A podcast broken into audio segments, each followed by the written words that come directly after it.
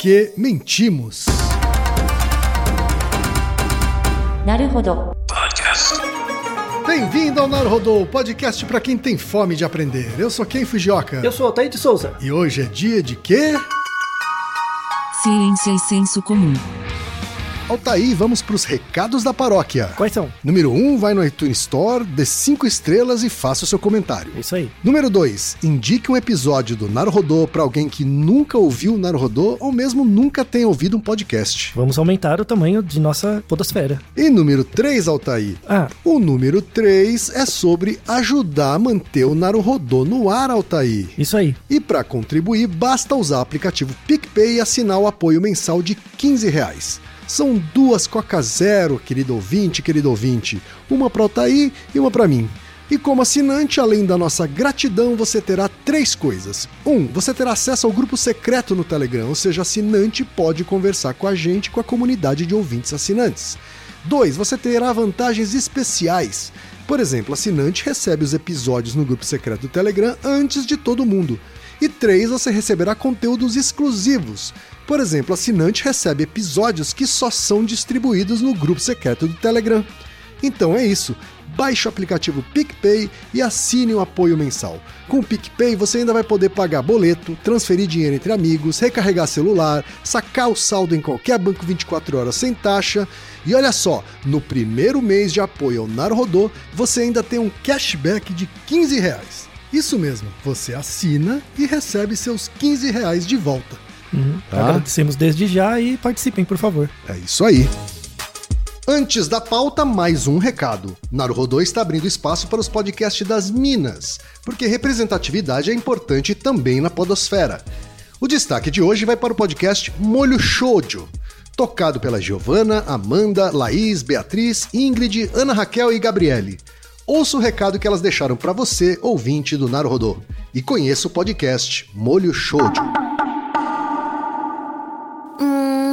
Você acha que tá faltando um tempero da discórdia no seu shoujo de Josei? Hi. Hi. Hi. So desu. Te apresentamos o Molho Shoujo, um podcast de debates ácidos a respeito do mundo shoujo Josei que tanto amamos e odiamos. Nossa,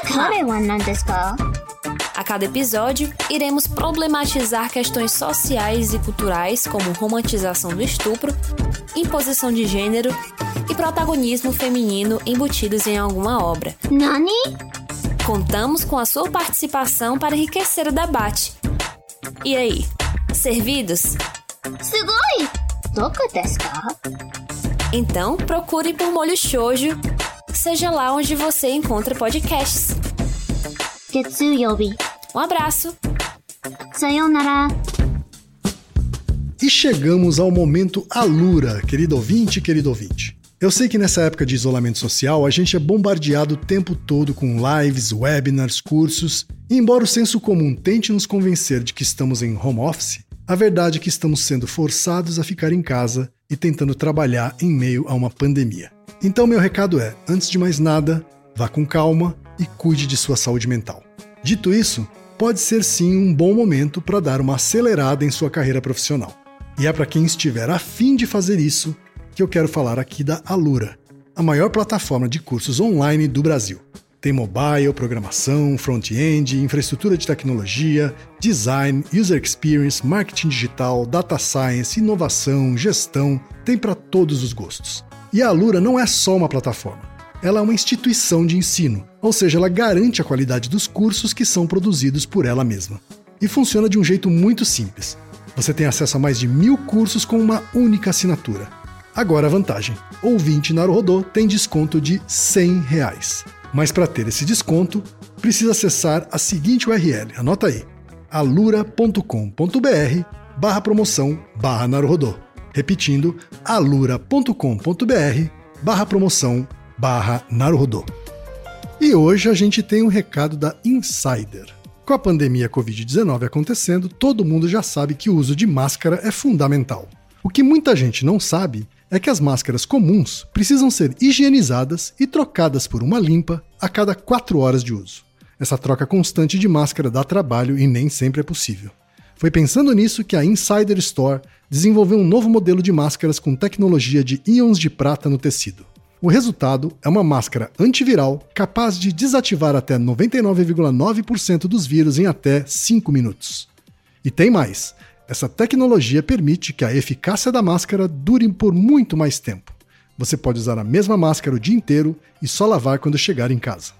Então a receita é muito simples. Fique em casa se puder. Quando não puder, use a máscara antiviral. Mais segurança para você e para a sociedade. Entre em insiderstore.com.br para conhecer a máscara antiviral e toda a linha de produtos contra a Covid-19. Ouvinte do Narodô tem desconto especial. Utilize o cupom NARUHODO10 e nas compras acima de 50 reais você ganha 10 reais de desconto. Vou repetir o endereço, insiderstore.com.br e o cupom é NARUHODO10. Altaí, temos pergunta de ouvinte, Altaí. Então, Ken, você podia aproveitar hoje e contar três curiosidades sobre você que as pessoas não costumam saber? Tá bom, vou contar. Hum. Três, né? Três. Bom, uma coisa sobre mim. Uhum. Eu já fui da seleção brasileira de beisebol. Uhum. Segunda coisa. Segunda coisa é. Eu já sofri cirurgia na mão. Uhum. Terceira coisa. Terceira coisa é. Eu nunca pulei de paraquedas. Essas são as três coisas, Altaí. E as suas três coisas? É, já que você falou, né? Eu vou também falar. Minha primeira coisa é. Eu consigo encostar a mão nos pés sem dobrar o joelho. É primeiro. Ah, se- segunda. Eu já dei um fora em uma top model. Hum, E a ter... terceira. Eu sei cantar o hino da África do Sul. Olha só. Então, a, a ideia dessas três frases, que cada um de nós falou, é que uma delas é mentira. Pois é. E no final do episódio, vocês têm que descobrir qual delas que é. Mentira. É. Uma das frases que eu falei é mentira e uma das frases que o Altair falou é mentira. Isso. Tá bom? Muito bem. Então vamos aos nossos ouvintes. É isso aí. A gente tem e-mail, Altair, de vários ouvintes, hein? Pois é, três ouvintes. O primeiro é o John Silva, que é graduando em psicologia pela Universidade Federal do Rio Grande do Norte. Tem 26 anos, Altair. Isso aí. Olá, Altair, quem? Me chamo John e acompanho vocês há um bom tempo. Um tema que me interessa bastante é a mentira, uma qualidade de definições relativas que faz da existência humana um paradoxo moral. Mal vista como uma falha de caráter, ainda assim utilizamos dela para tudo em nossas vidas, visivelmente refletida nas relações sociais quase como uma regra. Eu sou agnóstico atualmente, mas ainda trato a mentira com uma visão cristã. Fico mal ao mentir. E para mim, a mentira é a prova cabal para definir a integralidade de uma amizade, de um namoro, de um- uma relação. Uma grande decepção com relação a mentiras foi ao ingressar na faculdade e me separar com ela. Eu acreditava que só nas universidades existia gente inteligente o suficiente e autoconsciente para não mentir. Coitado. Eu não sei de onde ele tirou isso, né? E aí ele arremata, então por que mentimos? A gente tem também o e-mail do Marcelo Conscianci. O Marcelo tem 37 anos, é engenheiro de controle e automação de Itapetininga, mas mora em Sorocaba. E trabalha em São Paulo, olha só. Ele diz o seguinte: trabalhei com uma pessoa por alguns meses, no começo do contato ela pareceu ser bem amigável e gostava de falar bastante. Com o passar do tempo, como já estava mais inserido na equipe, começou a fazer algumas brincadeiras. Comprou e colocou uma barata de plástico no ombro de uma funcionária que quase teve um treco. Quando questionaram quem havia feito aquilo, ele respondeu que eu tinha solicitado para comprar e fazer a brincadeira com a pessoa. Nesse momento, deixei claro a ele que não gostava desse tipo de comportamento. Faz uma coisa e, com medo de represália, mente e coloca a culpa em outra. O comportamento mentiroso continuou, o que levou a me afastar dele, gerando até um clima ruim, pois ele percebeu que eu não gostava de estar no mesmo grupo onde ele estava. O pior momento foi quando ele gerou uma indisposição entre os diretores da empresa no Brasil e na matriz na França, pois havia espalhado internamente que estava concorrendo a uma vaga na matriz, que inclusive já havia feito entrevista com o responsável lá, mas não avisou a empresa. O diretor, imediatamente após ficar sabendo da história, entrou em contato com o diretor francês pedindo explicações, que desmentiu e disse não estar sabendo de nada. Até mesmo já tinha alguém para referir da vaga. Quando o funcionário precisou dar explicações, disse que havia um mal entendido, que não tinha nada daquilo, que ele somente queria participar. Mas a mentira já havia sido dita em bom tom. Ele foi desligado. Mas o que me leva a fazer a pergunta a vocês é devido ao comportamento que esse funcionário teve nas redes sociais, principalmente no LinkedIn. Em todas as oportunidades que ele tinha, contava que havia sido demitido sem justa causa, que é extremamente experiente e que, inclusive, estava participando de um processo seletivo na matriz, quando exatamente essa mentira foi a responsável pela sua demissão. Nisso eu gostaria de saber: quando uma pessoa assim mente, ele não percebe a própria mentira? Ou sabe que é mentira, mas não se incomoda em mentir? Isso é patológico? E o terceiro e-mail, tá aí, vem do Rafael Correia tem 29 anos, é de Belo Horizonte e trabalha com segurança da informação. Ele diz o seguinte: recentemente estava conversando com um amigo sobre pessoas com compulsão em falar mentiras. Nós dois conhecemos pessoas que mentem coisas absurdas, como serem milionários, conhecerem pessoas famosas e terem ido a lugares diversos. Parece algo muito do momento, pois algumas mentiras acabam se contradizendo quando contadas em momentos separados.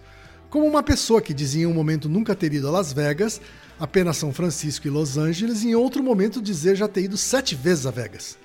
O comportamento também parece um pouco com o episódio de ter sempre razão, pois o mentiroso compulsivo sempre tenta parecer ter feito mais do que alguém contando uma história. Algo como ontem eu vi a Anitta no aeroporto e ela responder: Eu vou todo ano na festa da Anitta, ela sempre me convida.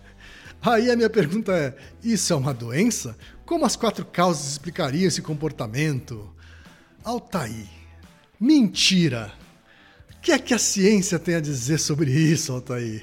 Várias coisas, né? É, é uma, é. é uma pergunta que um dia a gente ia responder, né? Porque mentira é algo bem comum, né? Sim. É, você já mentiu, quem? quem nunca? Quem nunca, então. É, nesse lugar ninguém tem uma pedra, né? É, é, verdade. Então, você lembra desde quando você mente?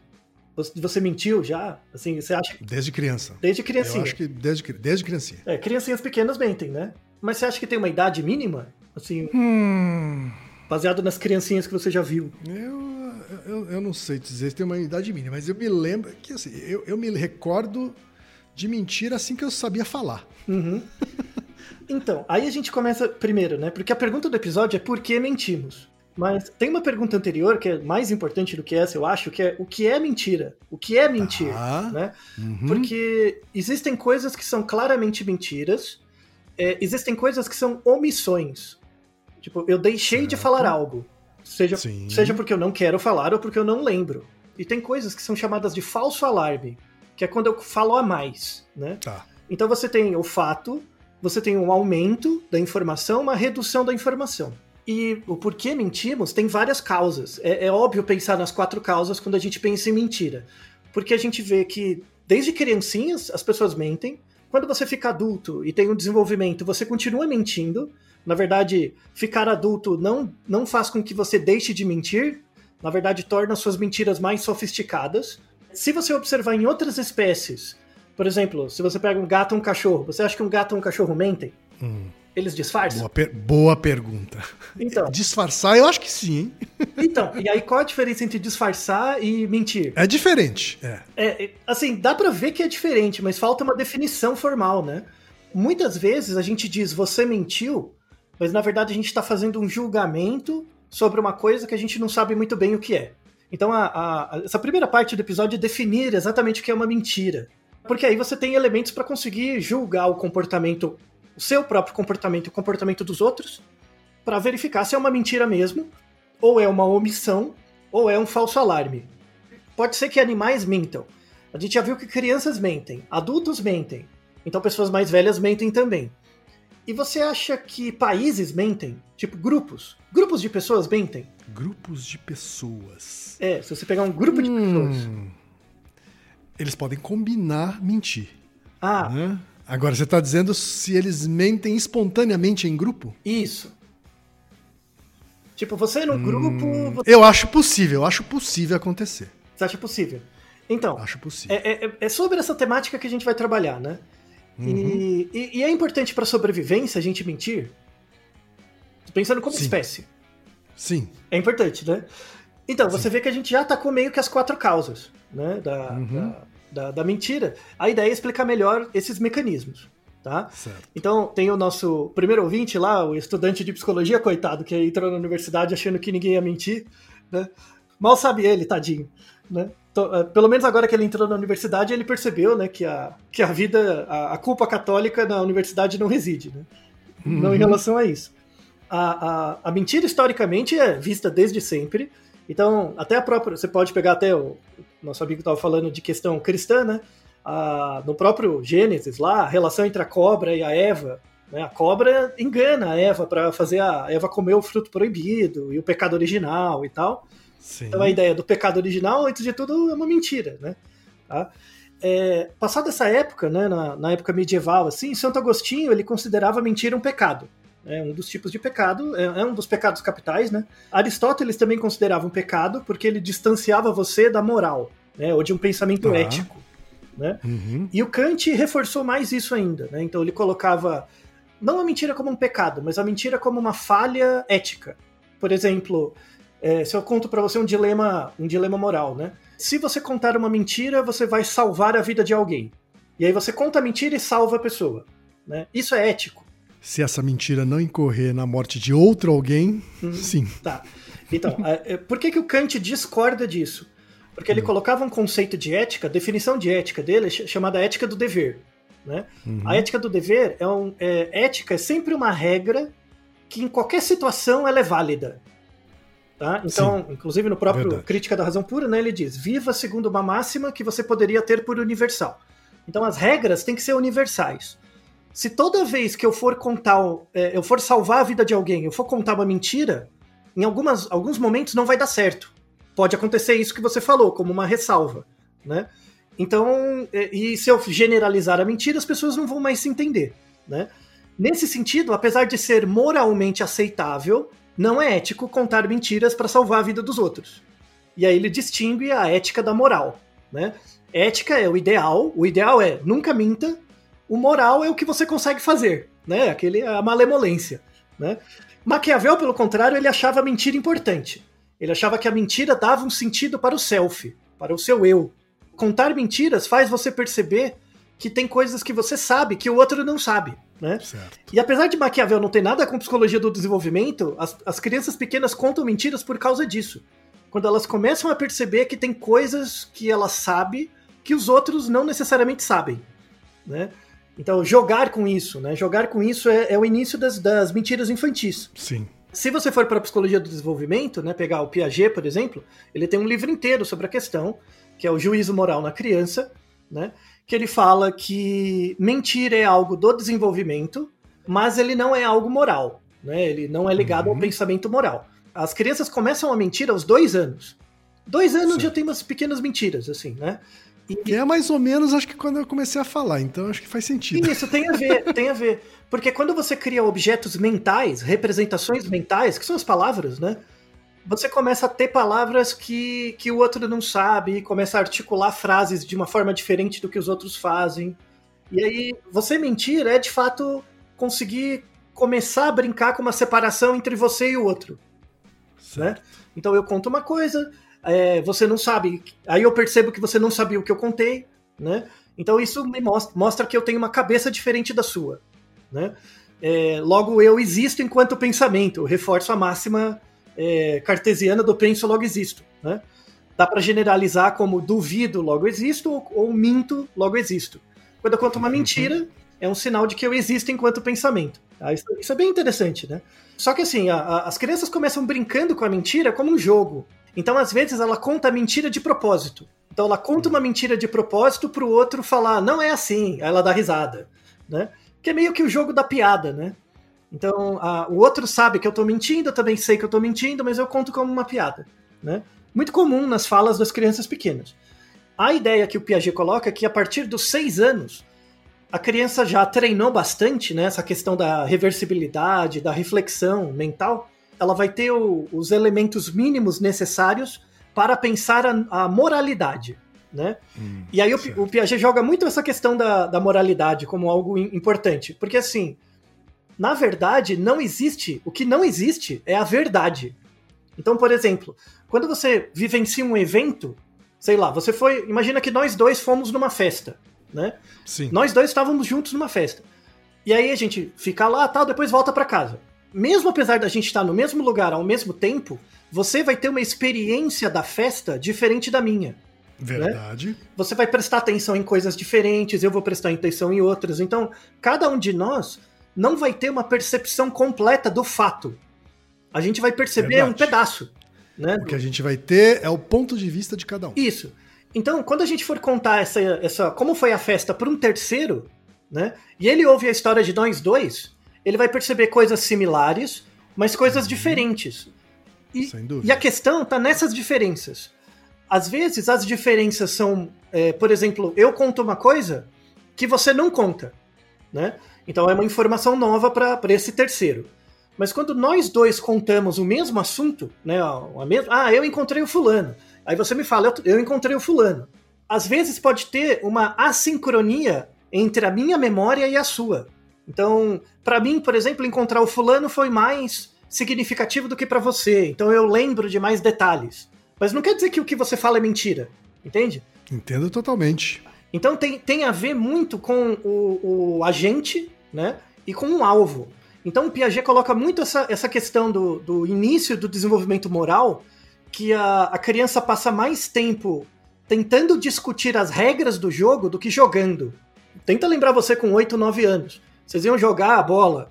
As crianças paravam o tempo inteiro para discutir a regra do jogo. Uhum. É muito comum, Sim. são chatíssimas. Essa, essa fase é muito chata das crianças, assim, porque elas ficam discutindo o porquê das coisas, as regras, o tempo inteiro.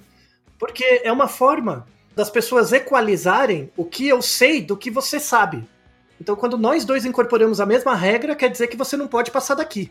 Se você passou, aí, aí a gente configura uma mentira. Né? Ah, você sabia da regra, mas mesmo assim quebrou. Então, a gente entra numa definição de mentira. Tanto que, a- tanto que quando joga bola precisa do juiz, né? Isso aí continua, inclusive, na vida adulta. né? Exatamente. Exa- a gente precisa de juízes para várias coisas. Para várias coisas. Por isso que existe a justiça, né? Por isso que existe juiz, procurador, essas coisas. Toda uma estrutura, na verdade, não para tentar eh, medir o quanto a gente mente, mas na verdade tentando aferir o grau de veracidade da fala. Exatamente. Se existisse a verdade Uhum. e as pessoas não mentissem, não precisaríamos de juiz. Exatamente, exatamente. Não, existe, não, não precisaria. Quando a gente age de forma honesta, ou pelo menos sem tentar fazer mal para ninguém, a rigor não é- a gente não mente, a gente omite a verdade ou aumenta ela, tá? Então, porque, porque Sim. nosso aparato perceptual é viesado. Então, a mentira, na verdade, ela, ela é definida pela intenção do agente. Isso é importante. Então, por exemplo, se eu te conto uma coisa e depois você me falar, ah, isso é mentira, mas na verdade eu não sabia, eu não sabia, né, o assunto. Né? Eu, eu não sabia, você me deu uma informação nova que eu não tinha percebido. A rigor, por definição, isso não é uma mentira. Ou é uma omissão, é uma coisa que eu não vi, ou é um falso alarme, eu falei a mais. Então, uma definição formal de mentira leva em conta a intenção do agente. O agente tem que saber que está mentindo para mentir. Isso é fundamental. Se ele não sabe que está mentindo, ou é uma omissão, ou é um falso alarme, ele está falando demais. Falso alarme. Falso alarme, então, é uma boa desculpa, hein, Antônio? Pois é, pois é. Então, por exemplo, se a pessoa tem que dar uma desculpa, ela sabe que ela não tá falando a verdade, totalmente a verdade. Então, a, a- primeira coisa para você perceber na mentira é, é a intenção do agente. Tá? O agente tem que saber que ele tá mentindo. Senão, não é mentira. É chamado de confabulação. Confabulação é quando a pessoa fala sobre um assunto, mas sem muita certeza. Então, às vezes ela diminui, às vezes ela aumenta, mas não tem certeza. Né? O problema é o outro. Então, por exemplo, imagina que eu tô, sei lá, eu tô falando sobre um tema de publicidade com você, que você, você sabe muito mais que eu, né? E aí eu falo do jeito que eu acho, do jeito que eu vi, né? Aí, aí você pega, não, isso que você falou é mentira. Na verdade é assim, assim, assado. Se eu tiver a intenção de te enganar, de te engambelar, é uma mentira. Mas se eu não tiver a intenção, na verdade eu não sabia, a rigor não é uma mentira, é uma confabulação. Sim, verdade. Né? Então, Às vezes você faz isso por ignorância ou por uma suposição. Você acaba supondo alguma coisa. Isso, exatamente. Então, por exemplo, se você supor isso, né, que a mentira é só uma informação errada ou inacurada, para que, que você vai para a escola, né? Então, na, a, a aprendizagem depende disso. Tá? Então, muita gente taxa o o outro de mentiroso, mas na verdade o outro está aprendendo. Né? Então, quando você está na escola, é aceitável você dizer coisas incorretas ou mentirosas, ou juntar duas informações como se fizessem parte do mesmo assunto e não fazem. Isso é parte da aprendizagem mesmo, né? Certo. O problema é quando você sai da escola e você quer. Você usa as mesmas regras, aí você é taxado de mentiroso. Tá? Isso, é, isso é complicado, assim. As pessoas, na verdade, confundem pessoas que propagam muitas mentiras com, na verdade, com pessoas que têm curiosidade em aprender, né? Então, de novo, a definição de mentira depende do agente, a intenção do agente. Se o agente não sabe que o que ele fala é de fato mentira, a rigor, por definição, não é uma mentira. E aí a gente tem várias palavras associadas com essa questão da, da mentira, né? Uma delas, por exemplo, é a mentira parcial. Por exemplo, sei lá, eu falo pra você, ah, ontem eu saí à noite, né? Mas na verdade eu saí com alguém, mas não te falei. Entendeu? Certo. Então é uma mentira parcial. Uma parte é verdade, uma parte não. É, uma, uma parte é verdade e a outra você omitiu, né? Isso, isso. Mas é uma mentira porque eu sei. É uma mentira porque eu sei que eu saí com fulano, mas não te falei. E eu sei as duas coisas, que eu saí e que eu não te falei. Tá? Mentira parcial. Outra coisa é mentir pra você mesmo. Então, às vezes, você não lembra da informação mesmo. Né? Sim. Aí você, você chega pra mim e fala, ô, mas você tava ali falando com fulano, eu lembro. Né? Às vezes eu- a, a- pessoa mente pra ela mesma. Tá? Isso é um outro tipo. Outra coisa é a minimização. Eu diminuo o peso do fato. Né? Eu falo que o fato não foi tão importante quanto de fato foi. Também é um tipo de mentira desde que eu perceba isso. Tá? Outra coisa é o blefe. Blefe é uma mentira, né? Que acontece muito em jogo. Então, ah, eu tenho uma mão melhor que a sua e tal. É um blefe. É, no blefe, no caso do blefe, é, na verdade, inclusive, o objetivo é conseguir fazer uma mentira efetiva. Exatamente. Então você é beneficiado por isso, né? Agora, nas outras, nas outras hipóteses, Altair, você pode ter ou não a intenção, certo? Isso. Porque você, você falou que saiu, mas omitiu com quem você saiu. Uhum. Você pode não ter tido a intenção de omitir. Pode, pode. Então você vê a dificuldade de detectar a mentira. Porque vai depender da intenção do agente. Verdade. Se o agente não lembra, a rigor, por definição, não é mentira. Agora, se ele lembra e intencionalmente te omitiu, isso aí é mentira. Então tem uma coisa dentro da sua cabeça, né? Quando você me conta uma história. Quando tem essa coisa da intenção, é que a coisa fica bem subjetiva. Isso. né? E daí que. Porque intenção não é uma coisa que eu consigo medir com um aparelho. Muito bem, muito bem. Essa é a ideia. Tem um outro caso também que é o perjúrio, que é quando é crime, né? Perjúrio é eu faço testemunho.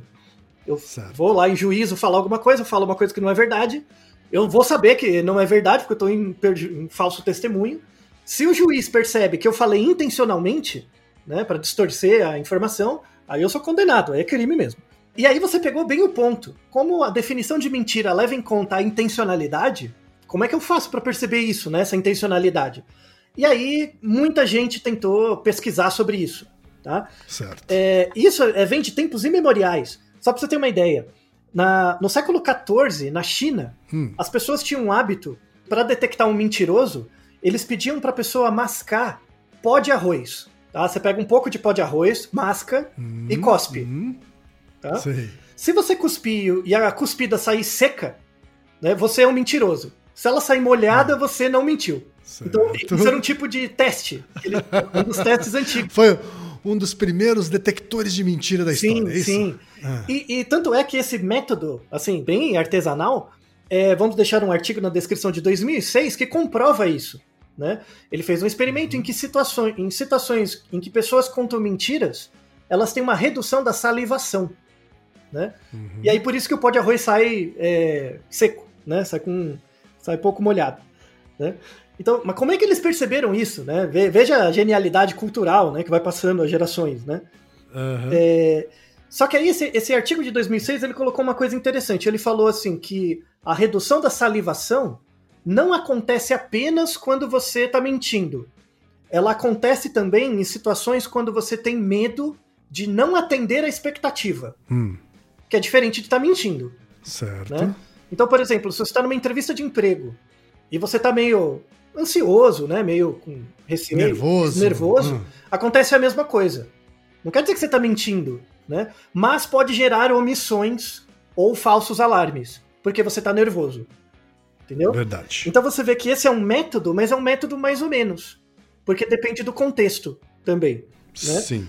E aí, assim, existe uma vasta, uma vasta gama de tentativas para, de métodos para detectar mentirosos, né?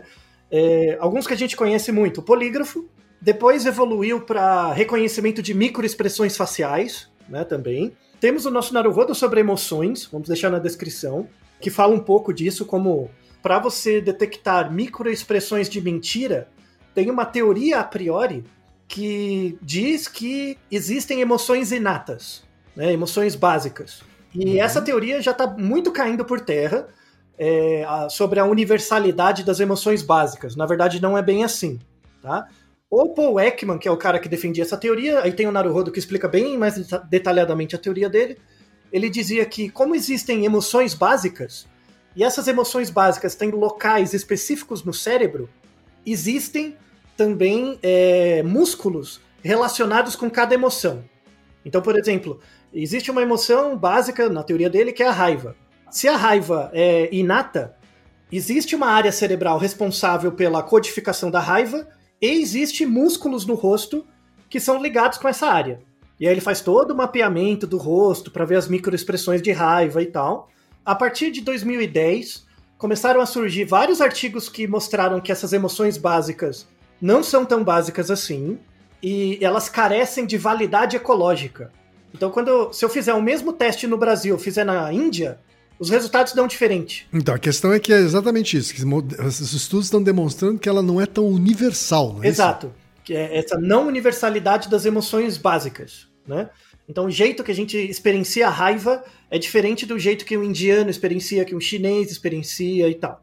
Se bem que a publicidade tem trabalhado para homogeneizar as emoções, né? Massificando é, os filmes. Não só a publicidade, acho que a cultura pop como geral. Muito assim, bem, né? exatamente. É, massificando os filmes, a, as maneiras de se, de se, expressar e tal, os memes e tudo mais, é, na verdade gera um, um efeito de fora para dentro. Então eu vivo no meio dos memes, eu aprendo a codificar as minhas emoções de forma pra, padronizada, aí vai aparecer vai parecer, na verdade, que a minha emoção é básica, eu nasci com ela. Quando, na verdade, é a cultura que está ficando mais homogênea. Tá? Sim, exato. Então, é uma globalização da linguagem, né? Isso. E aí. E, uhum. e, dos signos, né? Dos signos de aprendizagem emocional exato. também, né? E aí fica tudo pasteurizado, né? Isso é uma, uma paulada na teoria do Ekman. Tem um artigo muito bom de revisão que mostra por que, que detectar mentira com microexpressão facial não funciona. E de tabela, com isso caiu também o polígrafo. Né? Porque o polígrafo também se baseia numa premissa de que existe uma base biológica inerente entre pessoas que mentem e pessoas que não mentem. Né? Isso era uma premissa do polígrafo. Quando você mente, a sua biologia se comporta de uma forma que eu consigo detectar. Né? Uhum. Então eles medem a frequência cardíaca, medem a sudorese da pele, né? a quantidade de sudorese, e aí eles vão, eles medem as pessoas, eles é, fazem um teste base, né, para ter a sua linha de base, e depois eles comparam com a situação do interrogatório. Na verdade, essa base biológica inerente entre as pessoas que mentem e que não mentem não é bem hum. assim. Tá? Hum. Então, você pega, por exemplo, o, a sensação de medo. Para o polígrafo conseguir detectar que você está com medo, você tem que ter aprendido na sua história de vida o mesmo método de medo que o aparelho detecta. Hum. Tudo bem? E, e não é assim de novo, tem uma variação cultural muito grande. Porque ele parte da, de uma universalização dessas emoções. Né? Exatamente. Né? Então você vê que a teoria do uhum. Ekman cai e leva o polígrafo junto. Né? Sim. É, vamos deixar algumas revisões na literatura muito legais que mostram a acurácia do, do polígrafo beira 50%, 60%. É igual jogar uma moeda. É. Tá? é muito pouco. Inclusive, tem um artigo muito legal que é de 2011, 2010, né? É, que era a época que estourou aquela série Light to Me, sabe? Né? Sim, estourou aquela sim. série. Né? Que, é... que, tinha a ver com os micromovimentos. Isso, né? tinha a ver com a teoria do Ekman, né? Ele foi um dos consultores e tal. É, esse artigo de 2010 é muito bom. Ele pegou dois grupos de pessoas, três grupos de pessoas. Tem as pessoas que assistiram todos os episódios de Light to Me. Uhum. Tinha pessoas que não assistiram. E tinham detetives particulares mesmo, assim, treinados, que faziam cursos e tal, né? E aí ele colocou um, um conjunto de frases e vídeos para cada um dos grupos avaliarem e dizerem quando que a pessoa estava falando verdade e quando não estava. Hum. Tá? Era isso. E aí o que, que aconteceu? Os três grupos acertaram a mesma quantidade. Tanto os assistidores de série, quanto os, os, os, detetives, quanto as pessoas que não viram nada. Acertavam uhum. a mesma quantidade. Só que Certo. o grau de confiança naquilo que eles estavam avaliando era maior no povo do Light to Me e nos detetives. Certo. Então, na verdade, era um auto-engano. né? Eles tinham, eles eram o- o- os ignorantes autoconfiantes. Isso, eles eram muito mais autoconfiantes. Então, estudar essas coisas de polígrafo e tal, na verdade, te dá mais autoconfiança. E aí você parece mais confiável, né? Aham. E aí, na verdade, você não percebe as omissões que você faz, né? Peraí, peraí, você falou uma coisa interessante aí que Uhum. não vou deixar passar em branco. Pois não. Por estarem mais autoconfiantes, eles pareciam mais confiáveis. Isso. Hum, fale mais sobre isso. Então, se ele parece mais confiável, o ouvinte, Hum, né, aquele que recebe a informação, como ele também não conhece o fato, né? acredita mais nele. Isso, exatamente. Exatamente. Né? Ok. Inclusive a própria pessoa que avalia, né? Porque ela consegue justificar. É por causa da teoria tal. Né? Então, muito comum a- a- a- esse tipo de, de raciocínio, assim. Então aquela pose da Mulher Maravilha que a gente comentou em outro Isso. episódio, ela tem efeito no outro. Exato, tenha feito na autoconfi- no outro. Muito bem. Muito bem. Mas voltando. né? Não, não, mas é, mas é isso mesmo. É super. É, é- é bem curioso, né? Esse tipo de coisa. Mas, mas se, se o polígrafo não funciona, o, o- essa microexpressão facial também já. A teoria já tá indo meio pro vinagre. E agora? Uhum. né? Como é que eu faço para detectar? e agora? Então, como é que eu vou julgar, né? Julgamentos, essas coisas, como é que eu faço? Né? É, existem alguns métodos, tá? São é, métodos ligados a, a não, não pressuposição de que existe uma base biológica para as emoções e tal, mas Certo. são métodos baseados na, numa coisa que chama peso cognitivo, o cognitive Hum. load, né? Uhum. que se sabe já, já tem alguns artigos, vamos deixar um na descrição, que é mais de causa formal. Ele fala assim que a pessoa quando tá contando uma mentira, ela tem mais atividade cognitiva, porque ela tá bolando as coisas. É, então, ela, ela assim, ela tem que bolar a mentira e ela tem que bolar também uma forma de você não descobrir. Uhum. Por exemplo, se eu chegar e falar que eu sou o Napoleão, não é só uma mentira, entendeu? É muito maior, né? Então eu tô ficando doido, né? É uma outra coisa, tá? Então você tem que separar a mentira da, de uma coisa mais dissociativa, né? Ligada à doença mental mesmo e tal. Aí é, um, aí é um outro caso, tá? Então, a pessoa que alucina, que tem distorções de realidade, aí ela não tá mentindo. Ela está numa outra lógica, tá? Então, quando você pega o esquizofrênico mesmo alucinando, pra ele é verdade. É verdade mesmo. Ele não tá mentindo, tá? É, a questão é que teve uma- um descolamento entre a percepção e a realidade. Tá? A doença mental é outra história. Mas, mas quando a pessoa conta uma mentira mesmo, né? Nessa, essas mentiras mais comuns, ela tem que, ela pensa não só na história, como na consequência, né? Isso dá um peso maior pro cérebro, né? É, e aí eles estão tentando desenvolver algumas técnicas de entrevista para tentar pegar isso. Por exemplo, Hum. se eu pedir para você quem falar seu telefone, né? É, qual o seu telefone, quem? Aí você fala, né? Certo. Se eu pedir para você falar o seu- o seu telefone ao contrário, você consegue falar rápido assim? Rápido não. É, você vai demorar um pouco, não é? Uhum. Porque você tem que pensar o contrário, né? Sim. É, as pessoas que, que contam mentiras, assim, quando ela sabe que é a mentira, é diferente da pessoa não saber, né? Quando ela sabe que é a mentira, é como se ela contasse uma história de trás pra frente. É como se você fala, por exemplo, você fala o seu telefone, ela tá é, é, no sentido correto, é fácil pra você, porque você decorou, você falou muitas vezes. É a verdade, é fluido pra você. Uhum. Quando você tem que Sim. falar o, o telefone ao contrário, que também é verdade, mas ao contrário, você tem que mais esforço, né? Então eles pedem às vezes para a pessoa contar o que aconteceu, depois contar o contrário. Conta a história do final pro começo, né? E vem as inconsistências. Isso, isso é um jeito. Então, esse jeito você vê que não pressupõe a, a- a existência de nenhuma emoção.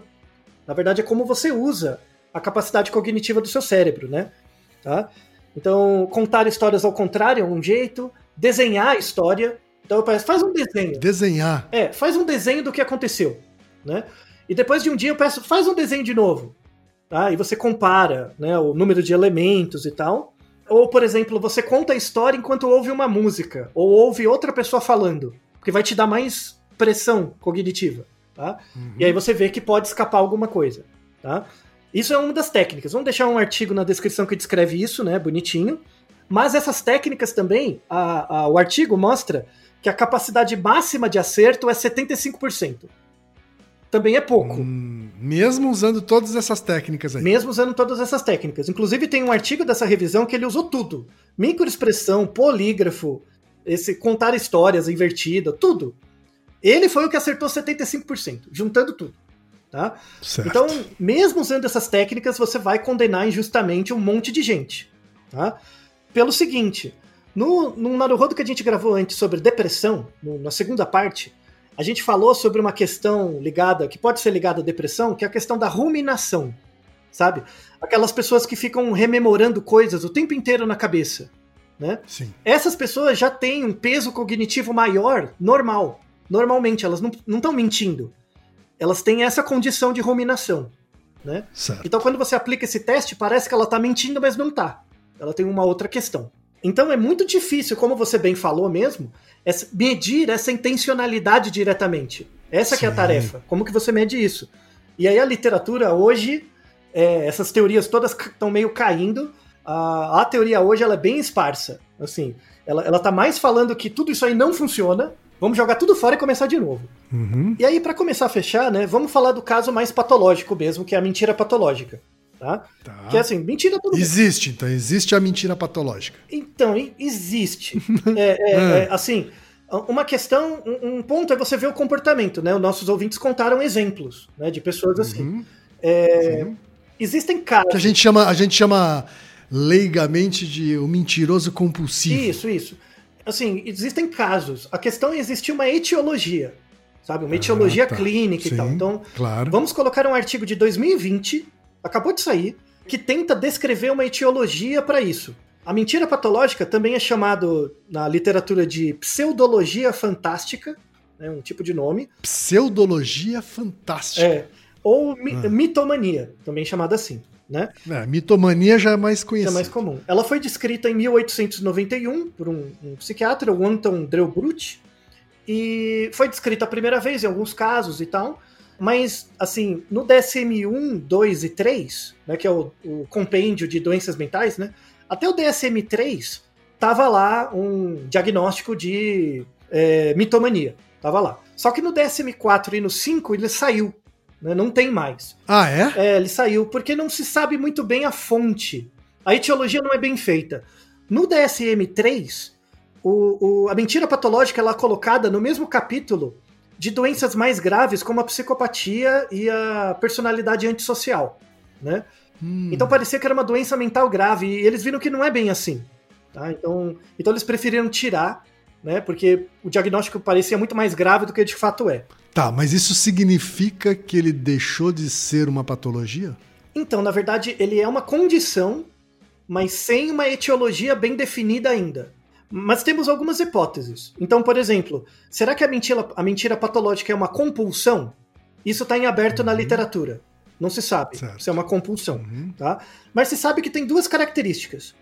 O- a pessoa que teoricamente tem essa condição, ela não tem um motivo para mentir. Então, por exemplo, ah, eu conto uma mentira para você para ter uma vantagem, ou eu conto uma mentira porque para você não ficar bravo, tá? Isso não é mentira patológica, tá? Quando eu conto mentira sem precisar contar, sem um motivo clínico assim, é, já é uma condição, tá? O segundo é quando a mentira sempre favorece o autor. Favorece só o autor. A pessoa não conta mentiras para favorecer um terceiro, conta só para favorecer ela mesma, tá? Essas são as duas características.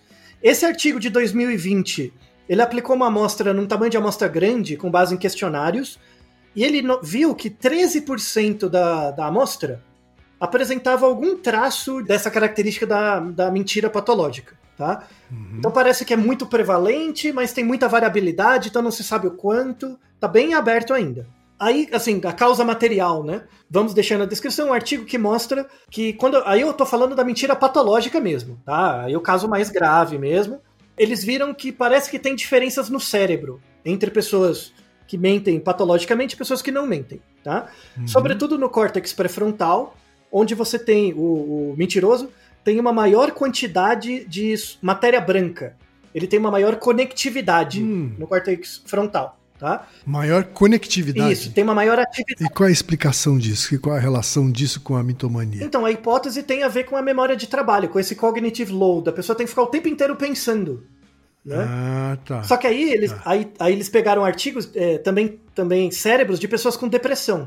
E algumas pessoas com depressão também têm uma maior conectividade, só que não é por causa da mentira, é por causa da ruminação. É por causa, da, ah, por causa da ruminação do, da crise depressiva, da- do estado depressivo. Isso, então não se sabe muito bem. Mas parece que tem. Agora, a gente, tá, a gente tá falando do campo do autocontrole, né? De qualquer forma. Assim. Sim, muito bem, exatamente. Entra na ideia de autocontrole. Existe uma outra, algumas teorias mais é, eficientes, assim, comportamentais da mentira patológica.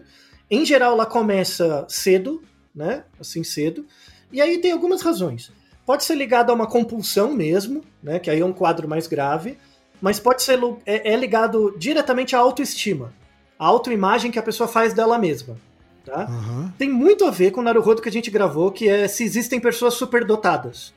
Que é aquele exemplo que o pai e a mãe ficam estragando a criança falando: "Ah, você é muito inteligente, você é muito inteligente".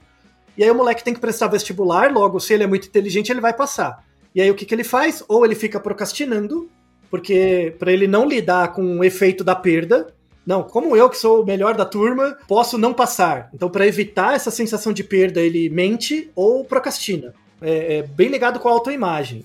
Pai e mãe pode estragar o filho muito fácil falando que ele é muito bom. Ele não é. Tá? Ele é normal. Falar que é muito bom parece que você está alimentando a autoestima, mas na verdade você pode estar impactando negativamente a autoestima. Sim, né? sim, pode gerar essas expectativas internas que a pessoa inter- internaliza. Então, ela, como ela é muito boa, ela tem que ser sempre boa. E não é, né? Do que que é feita a vida? De você se lascar, né? Basicamente. É Claro. aí que você aprende, né? Quando você se lasca. tá? Então, tem uma, uma teoria ligada a isso. É, as teorias, assim, que falam da mentira patológica como algo mais grave, aí é ligado como, com a compulsão. Não tem a ver com a autoimagem da pessoa. É um comportamento que a pessoa não consegue deixar de fazer. tá? Aí é mais ligado ao toque ou ao borderline, aí é um pouco mais grave. Mas ainda não se consegue fazer uma bateria diagnóstica boa ainda. Então está muito em aberto. Então você vê que a mentira é altamente adaptativa, né? Ela é adaptativa em várias espécies. Então, por exemplo, você pega espécies que aparentam ser muito coloridas ou aparentam é, é muito comum em borboleta. Você vê a borboleta, você olha por cima assim, parece que ela tem dois olhos Sim, sim. que é meio que, é meio que uma forma de espantar o predador, sabe? Esse tipo de coisa. Uhum. Isso é uma Uhum. mentira.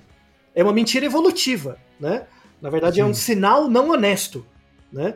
Então, a, a, a mentira cresceu como um elemento social das relações, principalmente em espécies sociais como a nossa, que favorece muito a sobrevivência da espécie, tá? Sim. Exatamente por isso é muito difícil de detectar. tá? Então a, a seleção natural fez estratagemas muito bem elaborados para que não, consegui, não consigamos detectar acuradamente a mentira nos outros. A melhor forma de detectar mentiras é pegar várias fontes. Então, por exemplo, eu estou numa empresa, eu quero descobrir quem fraudou a empresa. Eu não vou ficar acusando as pessoas, porque não adianta. Eu vou entrevistar cada uma das pessoas, não falando sobre a fraude, mas falando como funciona o trabalho delas. Então, por exemplo, eu tenho cinco pessoas que trabalham no escritório. Eu chamo uma e pergunto: como que é o seu trabalho? A pessoa me explica o trabalho dela. Aí eu faço com a segunda, com a terceira, com a quarta, com todas. Quando eu tiver todas elas, eu vou ter várias histórias, né? Vou ter cinco histórias. E aí eu coloco Sim. uma história em cima da outra para ver o que tem de parecido e o que tem de diferente. O que tiver de diferente, eu vou validando com as pessoas, mas sem procurar o fraudador. A ideia é entender como o sistema funciona. Tá? Uhum. Isso é muito usado em tem algumas empresas de inteligência, né, no exército e tal, que pararam de, procu- de procurar, por exemplo, quem é o fraudador, quem é o terrorista. Eles na verdade ficam tentando descrever como as coisas funcionam para tentar ver a vulnerabilidade e, com- e evitá-la. E aí, o fraudador, como ele tá dentro da empresa, ele vai tentar fraudar de novo. E aí você continua entendendo, entrevistando as pessoas, sem precisar denunciar ninguém. Ou seja, nessas situações, o fraudador está trabalhando para melhorar a empresa. Porque ele continua tentando fraudar, eu não sei quem é, mas não me importa. Eu vou falando com todo mundo, coletando as informações, juntando e melhorando a acurácia dos meus sistemas, tá? É uma metodologia muito legal chamada Think Intelligence. Vou deixar na descrição quem tiver interesse um site de uma empresa que realiza isso. É bem legal, tá? Bem legal mesmo. Então, para encerrar o episódio de hoje, quem, à luz do que falamos, cada um de nós falou três frases e a gente contou mentiras porque a gente sabe que uma delas não é verdadeira, né? Então, isso define o que é uma, uma mentira. A minha inverdade, Altair, Aham. é, é quando eu afirmei que eu já sofri cirurgia na mão. Nunca sofri uma cirurgia na mão. Uhum. E, e você acha que isso foi. Assim, essa mentira que você contou, ela é uma omissão ou um falso alarme? Por exemplo, você já fez alguma cirurgia? Já fiz mais de uma cirurgia, mas nunca foi na mão. Uhum. A minha mentira foi que eu disse que eu consigo encostar a mão no pé sem dobrar o joelho. Eu não consigo, nunca consegui na minha vida. Minha, minha- meu alongamento é horrível. Nem o judô conseguiu te não proporcionar consigo, isso. não. Eu consigo jogar pessoas sem precisar fazer essa arte, que muita gente faz e eu admiro muito e, e tenho inveja. Quem sabe um Tá dia, até eu certo. ficar velho, eu consigo encostar a mão no, no pé sem dobrar o joelho. Tá certo, então, tá aí. E Naru Rodô, ilustríssimo 20. E você já sabe, aqui no Naru Rodô, quem faz a pauta é você. Você tem alguma pergunta pra gente ou quer comentar algum episódio? Escreva pra nós. podcast@naruhodô.com.br. Repetindo, podcast@naruhodô.com.br. e lembre-se, mande nome completo, idade, profissão e a cidade de onde você está falando. É isso aí. なるほど。 Esse podcast é apresentado por b9.com.br.